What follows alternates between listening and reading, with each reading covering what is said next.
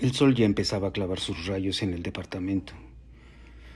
El calor de mayo entraba como una ola de lava por la ventana que daba al bosque. Al fondo se dibujaba la línea de partículas, indescifrables materiales volátiles que iban desde el monóxido y dióxido de carbono hasta materia fecal, plomo, amoníaco, desperdicios industriales y simple sopor. A pesar de la boca seca, los sentidos atrofiados y la mente lenta como un carro viejo, Claudia ya llevaba medio capítulo de la telenovela y había entrado a la selva de la creación, ese happening de estrés, impaciencia y sudor que sucedía siempre que tenía que relacionar 25 personajes, recordar los más de 100 capítulos anteriores, pensar en la consistencia de los tipos, la fuerza de las escenas que iban a comercial y en los caprichosos y eróticos gustos del productor y del público. La fórmula, sexo y violencia. La ventana del despacho daba al oriente, hacia el bosque de Tlalpan un bosque que desesperadamente se afanaba, sudando y gimiendo por producir oxígeno por mitigar el calor, por sostenerse en pie. La ventana estaba abierta, pero Claudia sudaba, tecleando como pianista profesional, poniendo a los personajes en ruta de colisión y creando situaciones inesperadas. En ese trance, Claudia no podía parar. Miraba la pantalla y cuando la escena lo requería, tecleaba más duro, casi despedazando el teclado, como si la emoción pudiera pasar de las teclas a la pantalla. Apareció el pato con gruesas lagañas, con aliento como de lumbrera del drenaje profundo y olor a sudor, MP, perfume de golfa y otros hedores indescriptibles. Luego ensayó un movimiento de cejas para denotar arrepentimiento. Hola, ma. Espérame, estoy terminando una escena. Claudia tecleó con más enjundia, con prisa, sabiendo a dónde iba, cómo iba a terminar la escena. El pato miró los reconocimientos en la pared, las fotografías de él, y su hermana en todas las etapas de su vida. La mención honorífica, el título profesional con una bella foto de su madre de hacía veinte años y los premios del librero, orgullosos bodrios inmóviles que ya habían perdido cierto brillo, a pesar del esfuerzo de la paca por pulirlos. Creo que había salido peor y ya parecían de plata cuando supuestamente eran dorados. Claudia escribió las palabras corte A y apuntó algo en un post-it de color estridente para acordarse de cómo iba a terminar ese capítulo. Luego giró con la silla parsimoniosamente y enfrentó a Miguel con la mirada. Siéntate, Miguel. Miguel posicionó sus cejas y su boca para tratar de parecerse a un angelito que acababa de descender del mismísimo cielo con música de arpa y aureola luminosa. ¿Qué hemos hablado de manejar borracho? Ya lo sé, ma. Perdóname. No, no me pidas perdón. Digo, independientemente de que bebes mucho, tema que también vamos a discutir, hay una cosa que se llama conductor designado, aunque dudo mucho que en verdad exista en tu grupito de amigos. Manejar en estado de ebriedad es peligroso. Es la primera causa de accidentes y de muerte en esta ciudad. Pero eso ya lo sabes, ¿no? También sabes que te quiero mucho, pero que voy a tener que tomar medidas. Te juro que no lo vuelvo a hacer, ma.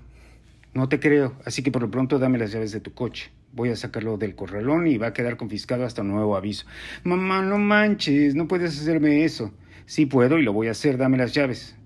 El pato se puso de pie, estaba rojo como sol al atardecer y no pudo contenerse, levantó la voz. Es que no es justo, no es justo.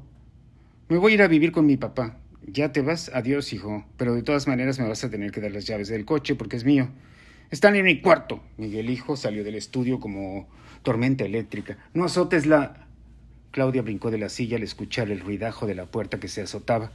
Luego, claro, respiró todo el ozono que pudo y se puso de pie, pensando en la molestia de tener que ir al depósito por el coche del pato. En la pantalla de la computadora las letras negras sobre el fondo blanco decían simplemente sobre esos planos corte A. Con todo, ya tenía en su cabeza el final de ese capítulo y cómo iba a conducir el público, al público al clímax. Le inquietaba el hecho de que su jefe no estaba de acuerdo con cómo ella había desarrollado un personaje. Tomó las llaves del Chevy de Miguel y le llamó Ernesto para que pasara por ella y la llevara al corralón. A Claudia no le agradaba mucho pedir favores, pero mejor Ernesto que el papá de los niños. Además, aquel ecuánime hombre sin cabello, divorciado, con dientes chiquitos, siempre estaba dispuesto a echarle una mano a Claudia en lo que fuera. En el depósito de vehículos, otro funcionario quiso pedir una lana para liberar la unidad, pero ahora sí, Claudia no estaba de humor. Se le impuso en tono firme y decidido y aquel se hizo chiquito como ratón asustado. Claudia se llevó el Chevy no sin antes quedar de tomar un café con Ernesto. En el camino, el papá de los niños llamó con un tono de maestro regañón. ¿Qué le dijiste al pato, Claudia?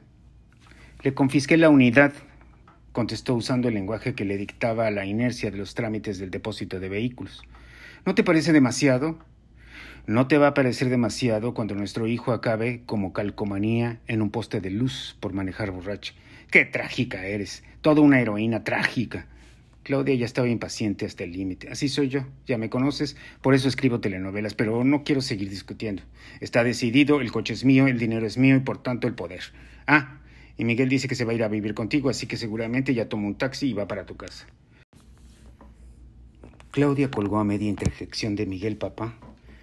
Entró a Plaza Cuicuilco y caminó hasta el Sanborns, bastante lleno por ser sábado.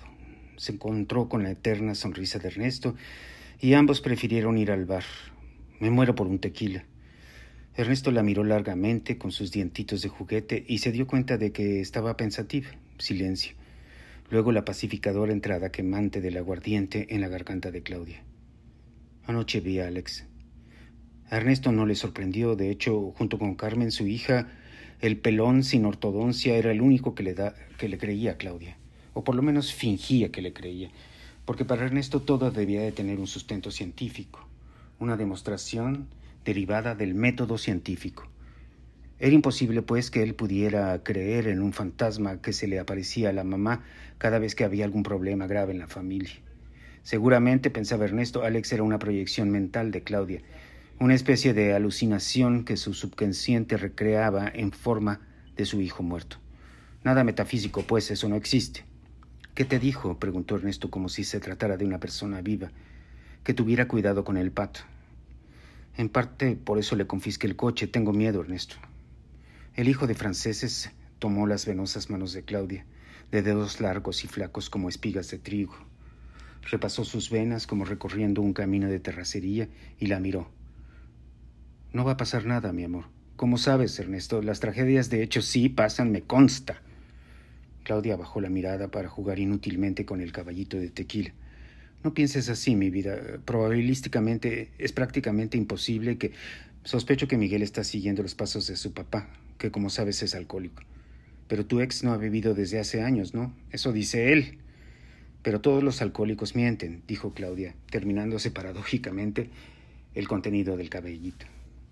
Claudia se estaba impacientando, como casi siempre que hablaba con Ernesto.